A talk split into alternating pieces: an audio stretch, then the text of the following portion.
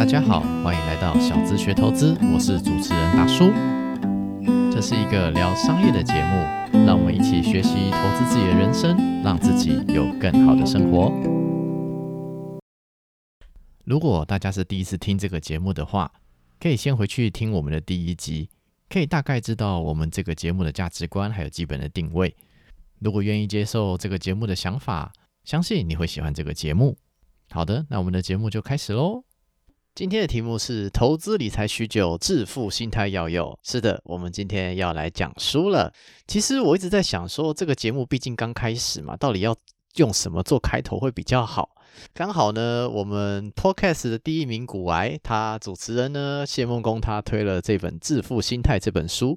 我觉得这本书呢就很适合拿来讲一些我们做投资的一些道理。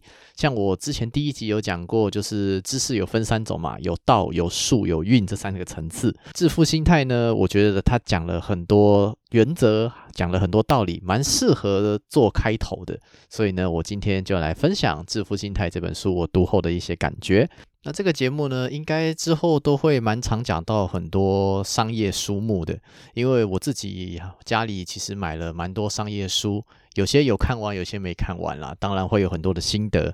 那讲书就会有一个版权的问题啊。那到底能不能讲书？吼，其实呢，理论上就是我不能够照书的内容念呐，因为这毕竟我没有取得这个书的公开播放的权利。当然，居然是讲到书的心得嘛，应该会引用书里面的内容，就看那个使用的比例有多少。再来就是看拥有版权的那一方想不想用法律玩这些我们讲说二创的创作者。我也有认识一个纸媒的从业者，算是一个经历级的管理者这样子。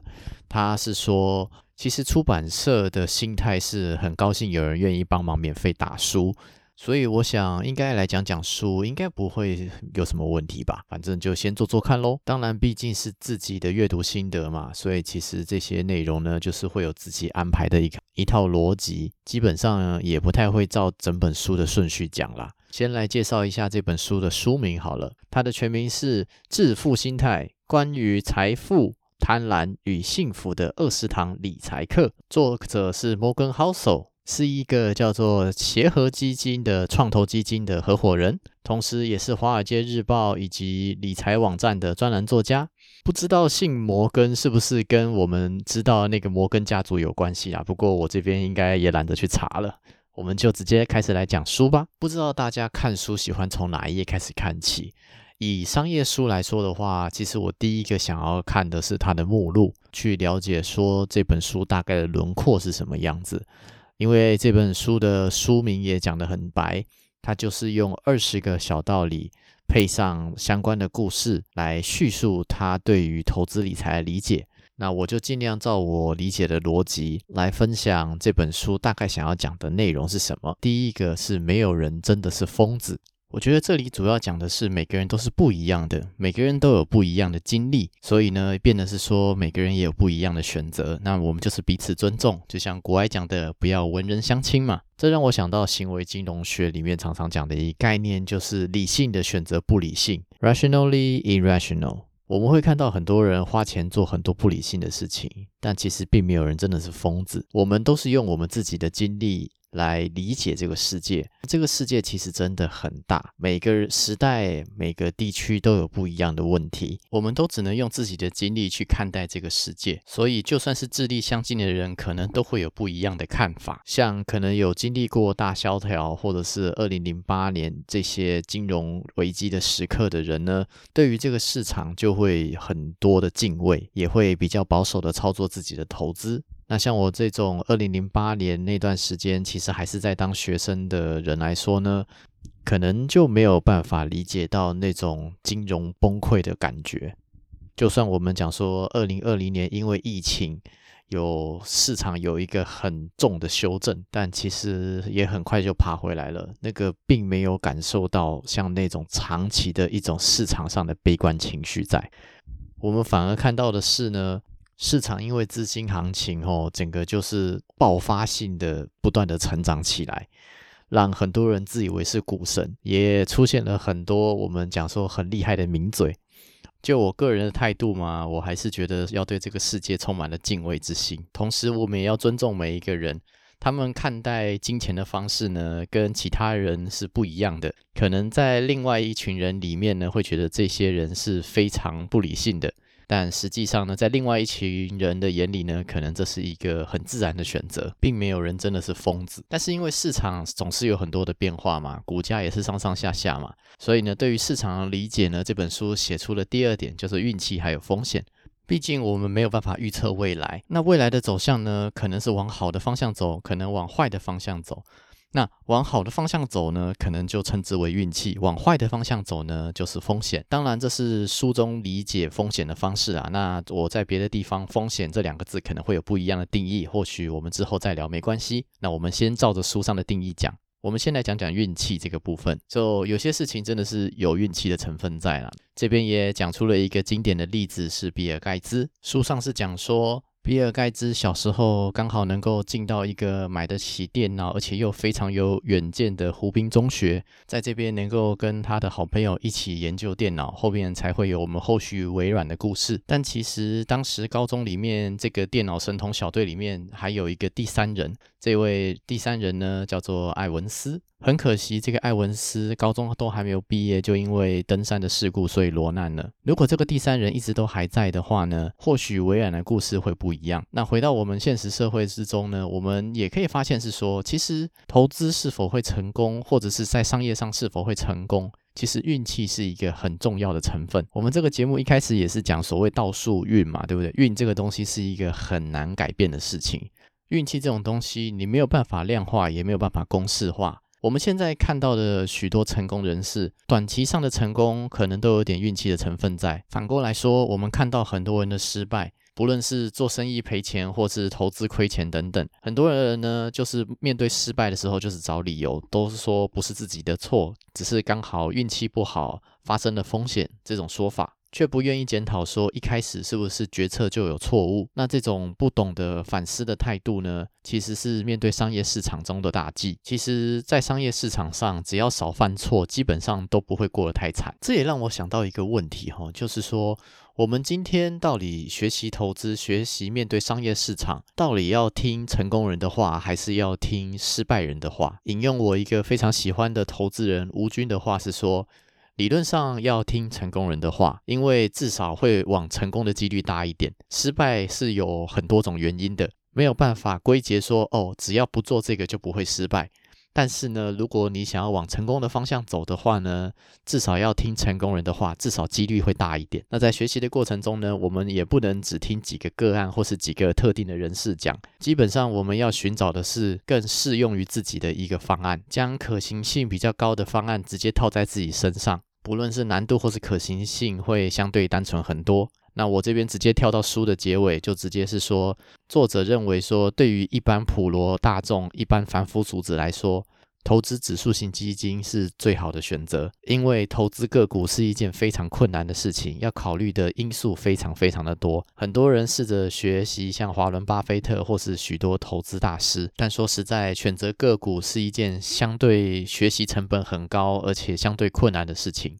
就是你努力的学习，努力的投资，或许还不一定比投资指数型基金回报还会多。好，前面两个客观事实讲完了。第一个，前面是讲每个人都是不一样的，所以没有人是傻子。第二个是讲说市场有运气也有风险在。那我们回归自身，自己要知道些什么呢？首先，这部分我想要先跳到后面讲，这是第十点。讲的是存钱的重要性。所得超过一定门槛的人呢，基本上可以分成三种：一种是会存钱的人，这是一个好习惯，要好好保持；第二种和第三种呢，分别是不觉得自己可以存到钱的人；第三种是根本不觉得需要存钱的人。那这个章节呢，就是说服大家说存钱的重要性。我相信，对于有在投资市场上经历过的人来说，他们也会有一个体会，就是存钱比资产配置还重要。资产配置比投资更重要。如果你账上的现金流不够的话，其实你不论做什么投资配置啊，不论是做什么样的计划，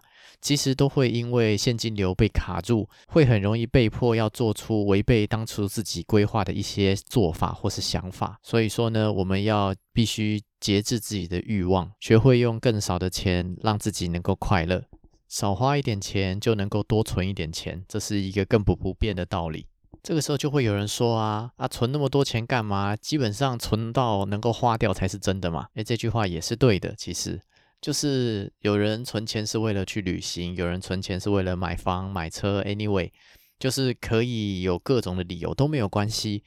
书中也有讲说，就可以只为了存钱而存钱都没有关系，因为这些钱呢，都可以让自己避开生命中许多不必要的恐慌或是惊吓。后续只要资产配置得当，让自己不要暴露在恐惧当中的话，心态能够正确，然后投资效率也不会太差。就可以拥有自己可以掌握的时间。当然，那是一个理想啦，至少对我来说还有点遥远。我们等一下回头再来聊更多有关于存钱的话题。书中提到的第三点也蛮有趣的。这边书上是讲说要避免贪得无厌，相对的就是要知道自己想要什么，让自己的生活有满足感，能够让自己的心中很平静。这是一个修行吧，我可必须这么说。在市场上，我们会看到很多人哦，投资报酬率追求要什么十五趴、二十趴。但实际上，就算真的达到了十五趴、二十趴，可能还会继续往上追求，可能三十趴、四十趴，然后在某一个比较大的风险之下呢，就整个一去不复返，就再也翻不起身了。这类例子其实我们也看得蛮多的，至少我身边的朋友就有几个。那所以，我们先回归自己，我们先知道说什么事情会满足自己，避免因为没有满足，所以呢贪得无厌，开始去碰一些高风险甚至是犯法的东西。那所谓快乐跟痛苦是比较。出来的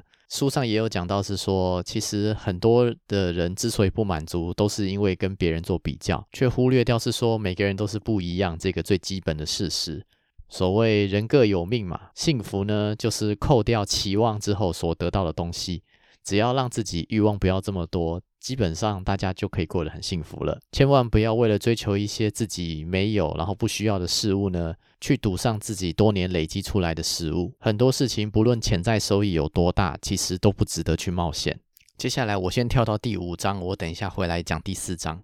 这边讲的第五章的部分是讲致富还有守财这两件事情啊，大家最想看的就是致富这两个字嘛，对不对？也有很多书是在讲说如何致富啊，如何财富自由啊等等。但其实这个章节主要讲的是后面这个字，就守财。用中文翻译的话，我觉得写说节流这个字会更好。像我们在理财这个章节，经常就会讲说如何让自己能够有更多的钱。其实最重要的方法就是省钱还有存钱。在商业市场上也看到许多投资大师，或者该说是投机大师。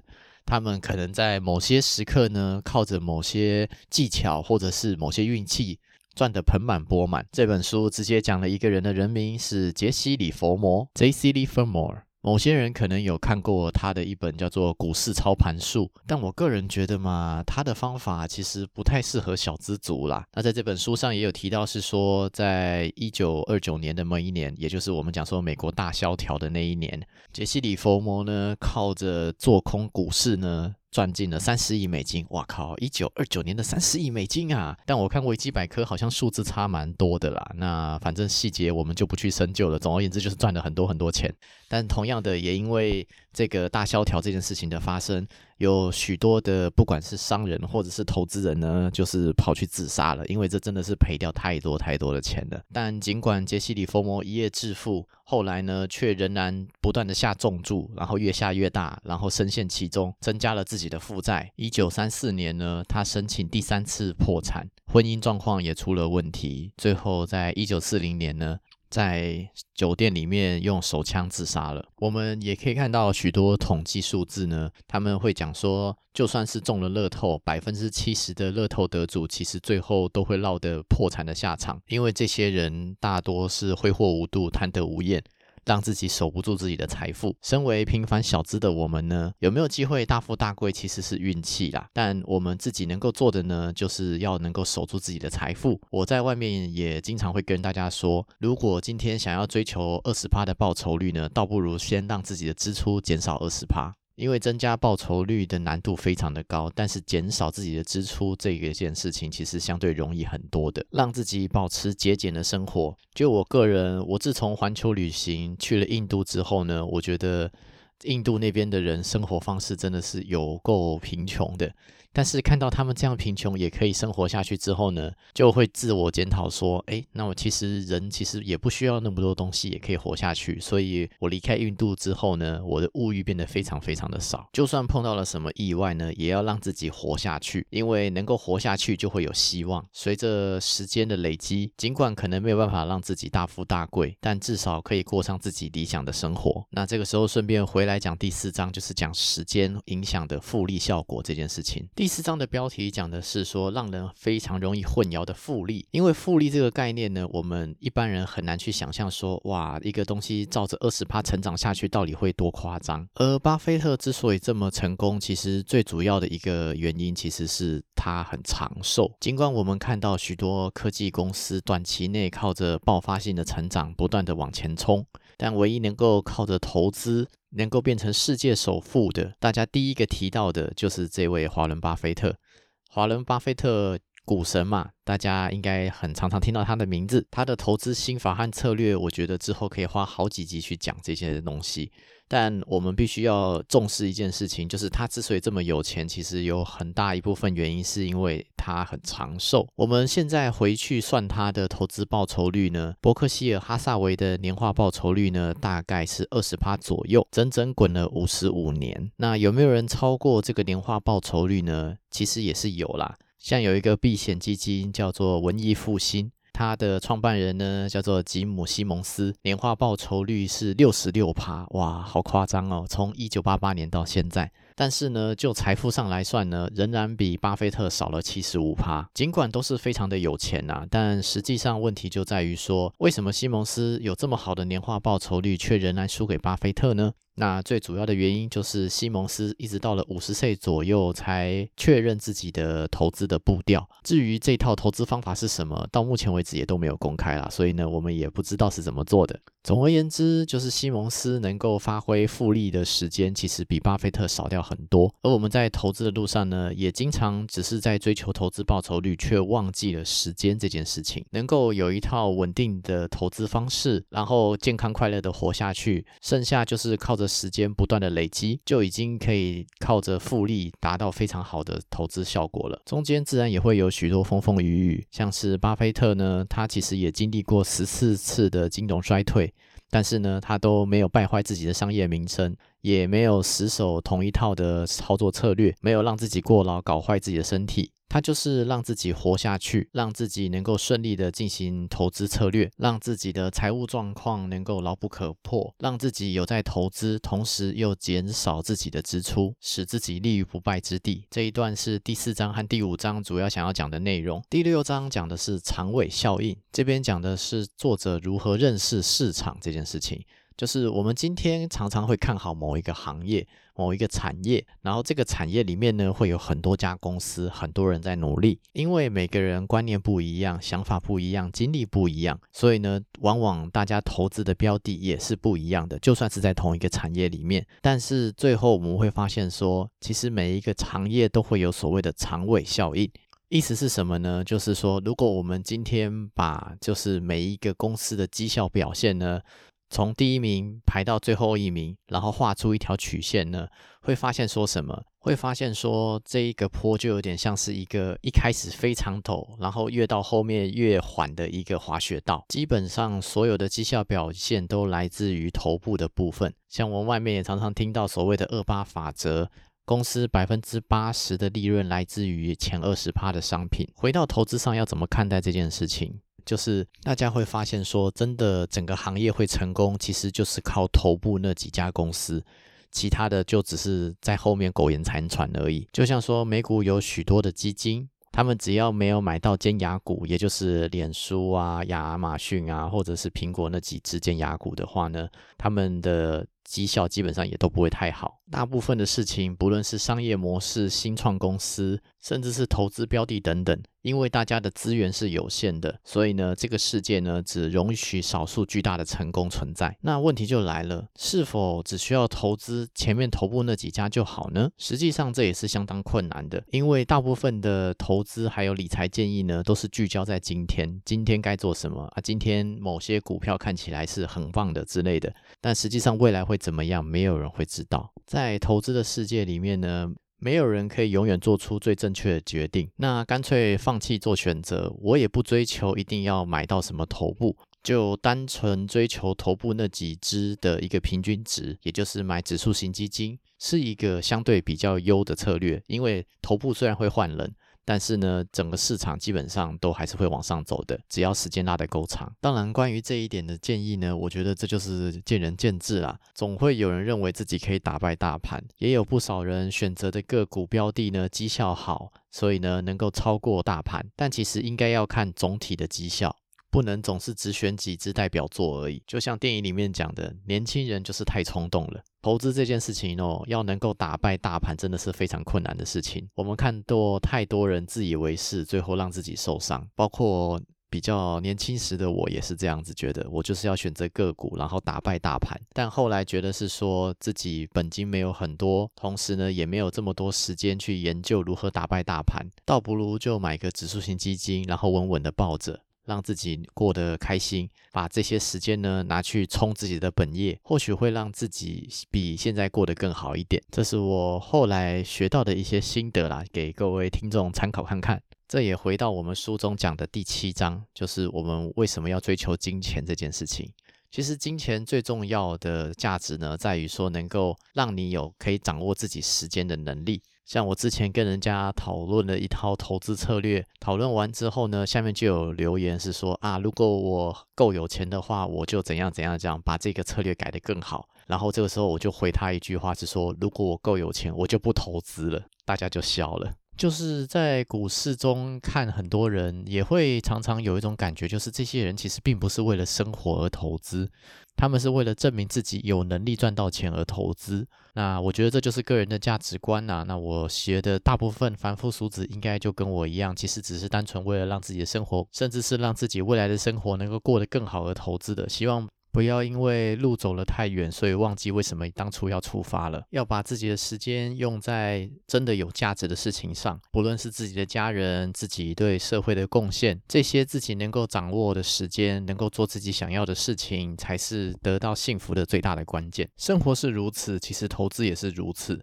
这本书上的第十一点讲的是合理胜过理性，这边讲的是说，因为每个人的经验、每个人所知的范围其实是不一样的。个人觉得还要再加一条，就是每个人的个性也都是不一样的，所以呢。在某些情况下，确实每个人会做一些比较不一样的事情。有些人呢，在投资的时候呢，可能会选择当冲，或者是去投资一些不熟悉的事物。如果说投资这些东西是自己热爱的事情，把它当成一个自己爱做的事情的话，这可能就是一个合理但是不理性的选择。如果自己心甘情愿的话，其实也没有关系。但就我个人的立场来说的话，我觉得哦，自己不熟。这些东西就不要碰了，这个想法应该会比较合理吧。越到后面越讲的是一些情境题了。那这个后面讲第十二点讲的是意外，这边讲的是我们要怎么面对一些生命中的意外。我们不知道未来会碰到什么样的意外，当然现在疫情肆虐，所以已经算是一个意外了啦。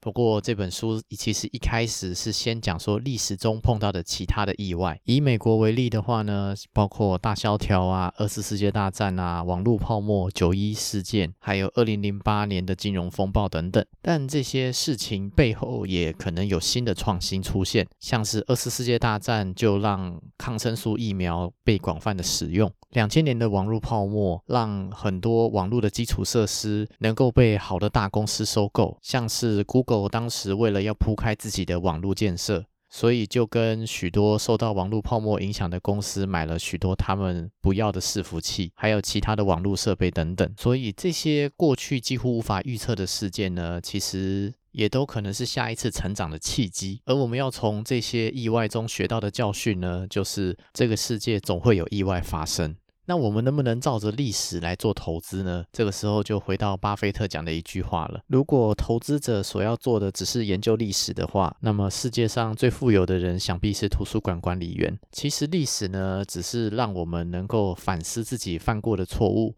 但是它并没有办法考虑到整个世界还有目前的科技技术所带来的很多变化。书中作者也有讲说，他不认为世界上真的有人有能力能够充分解释为什么会发生经济泡沫这件事情。就像说，并没有人真的可以解释为什么战争会发生一样，很多事情往往是事后总结出来的历史。但这个历史是不是真的，其实可能又是另外一件事情呢？简单的说，过去虽然会回馈到将来，但是没有办法透过过去去预测未来。像是五十年前科技股并不存在，一家公司的获利以三十趴的成长程度，每年这样持续成长，到底会长什么样子？在我们人类五十年前的历史中，并没有记载。但现在。在透过网络还有科技的发展，这类公司会持续的出现。就算是回去引用格拉汉，也就是巴菲特的老师，他写的那一本《智慧型股票投资人》那本书，它里面呢就是有定了一些投资的策略还有公式，给大家做一个投资用的参考。但如果真的用了这些公式呢，会发现说，其实这些公式真的很少会发挥效果。这本书里面写的心法还有原则是相当有智慧的。但是他在投资指南上面的一些策略还有公式呢，其实可能很有问题。格拉汉本身是在一九七六年的时候过世的。那这本书从一九三四年出版，一直到格拉汉过世之前呢，将近四十年间呢，里面的公式整整更新了五次。那这些公式在二零二零年的现在还会多有效果呢？现实随着时间不断的改变，人们呢拿着自己的钱要做什么投资呢？真的就是看个人的心态，能够做到问心无愧，不要后悔。我想这个心态就已经蛮健康的了。而毕竟人并不是先。值不可能预测所有的未来，也不可能预测市场未来会怎么样走，所以呢，必须要预留一些犯错的空间。这边是书中的第十三点。那如果在价值投资里面呢，会讲说要预留安全边际。那我觉得未来讲价值投资的时候，我再来讲安全边际这四个字该怎么看待好了。我这边先回到这本书上讲的，叫做预留犯错的空间。因为虽然当初可能有一套投资计划，但现实中往往不会完整的照着计划走。那我们就要为了现实中可能会发生的那些意外还有风险呢，多做一些准备。最大白话的解释就是，我今天投资出去这笔钱，并不会影响我现在的生活。这笔钱呢，就很适合做长期投资。有这种健康的心态呢。就是将今天股市要是碰到了比较剧烈的波动，像是最近二零二零年碰到的疫情，让股市有一波剧烈的修正。而真的有智慧的投资人呢，只要自己手上投资的公司本质并没有变化。这笔钱又不是自己急着需要用的钱，只要安心的放着，公司的价值自然会把股价给撑回来。当然，这也跟一开始选择公司的眼光有关系啦。这个我们后面可以再继续深聊，但不是这本书的重点。这本书的重点就是要让人们自己意识到，说自己没有办法能够掌握未来发生所有的事情，所以呢，必须让未来留下一些可以犯错的空间。想要避免未知的风险，根本就是不可能的事情，必。需要承担一定的风险才能成功，但是不值得承担任何可能会摧毁自己的风险。后面几章则是讲长期投资的重要性。那第一个问题是要不要做长期投资？我在这个节目的第一集也有讲过，很多人在讲长期投资的时候，那个长期是没有压时间的。那就我个人来说呢，长期投资至少都是一年以上，甚至是五年，甚至十年、二十年以上。尽管我们都不知道未来会发生什么事情，尽尽管我们都不知道未来可能会有什么样的变化，但我总是相信未来会越来越好的。所以呢，要坚定做出一个经得起长时间考验的决定呢，虽然很困难，但是我觉得这是一个合理而且理性的选择。买下一间好公司或者是指数型基金之后呢，如果没有必要的话呢，就不要打断它。就是让它持续靠着时间还有复利持续的成长。如果把美国的标准普尔五百指数呢拿来做一个统计的话呢，会发现这五十年间这个指数整整成长了将近一百倍以上。中间其实什么都不用做，就是单纯抱着它就可以了。这件事情在台湾成不成立呢？如果以大盘的指数来看的话，我们这五十年间其实也成长了一百倍以上。那详细的数字呢？等我之后解说另外一本叫做《台股风云起》，我再来聊聊台湾指数是如何计算还有成长的。但尽管我们知道说长期持股是一个非常好的建议，但是呢，面对股市崩盘的时候呢，要维持这个信仰是相当相当的困难的。包括我们前面讲的许多的金融风暴，这些都会让自己长期持股的信仰受到影响。特别是自己的心态，会陷入一个自我怀疑的过程，所以就会开始有人推出一些短期投资的策略，结果常常是没有赚到什么钱，还花了很多手续费。书中也有一个观点是说，因为人们大多是短视尽力，所以会有很多人呢会进行一些短线的操作。那市场上的投资人呢，从原本的长线的投资人变成短线的玩家的话呢？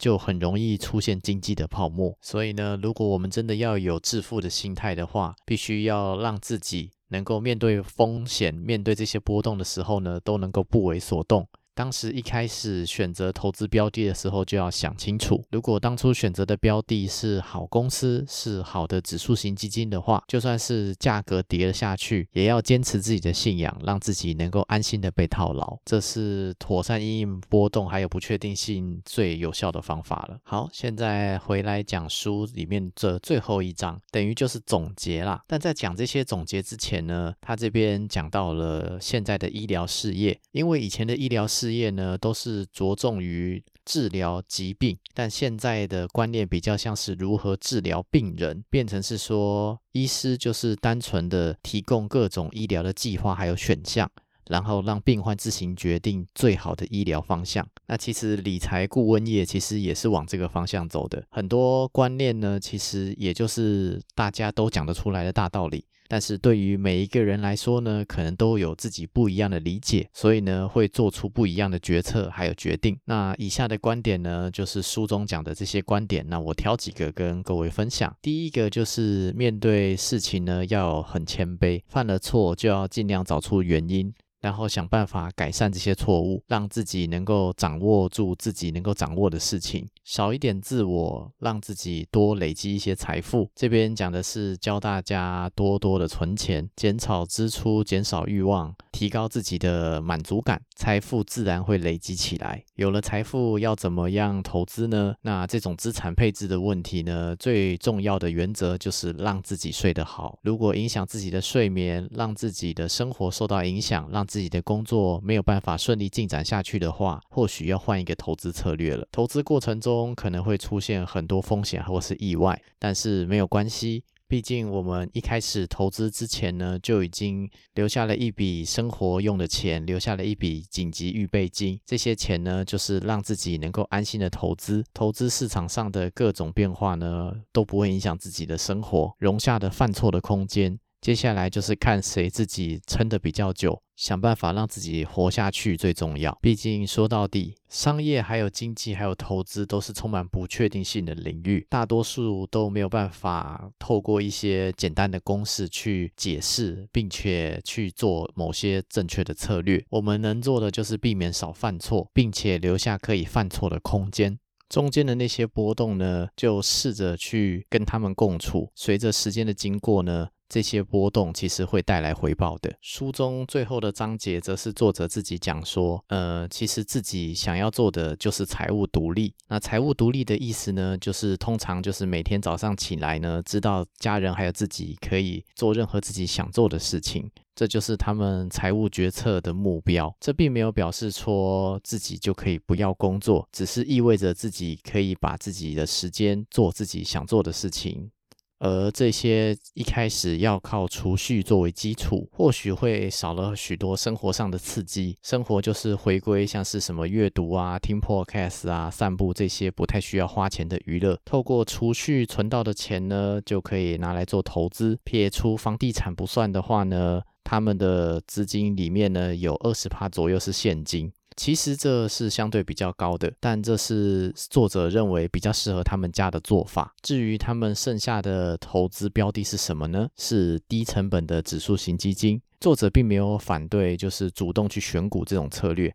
但是我觉得就跟我的经验一样，就是对于大多数人来说呢，要能够选到超过市场平均的投资标的呢，是真的相对非常非常困难的。作者就直接指出说。定期定额投入低成本的指数型基金呢，对于大多数人来说是可行性最高、靠着时间复利累积最容易成功的方式。保持简单的生活，保持简单的投资原则，这是这本书想要教给大家的致富心态。以上就是我读这本书所学到的一些内容还有想法。书上的内容呢，有些是书里面写的内容，有些是我自己加加油添醋自己加的一些想法。还有更多的内容其实是写在书里面的，那会每个人读起来应该会有不一样的想法。或许大家有机会可以买来看一看。至于书里面的内容到底对不对呢？我想每个人都有自己的意见啊，毕竟没有人真的是疯子。这本书就简单介绍到这边，给各位投资朋友们做一个参考。以上是今天的节目，谢谢各位听众朋友的聆听，希望今天的内容对大家有一些小小的启发。如果喜欢我们的节目，欢迎在 Apple Podcast 上面留下五星留言，多订阅、多关注、多分享、多赞助，让更多人知道这个节目。让我们一起学习投资人生，让自己有更好的生活。我们下一期节目再见，拜拜。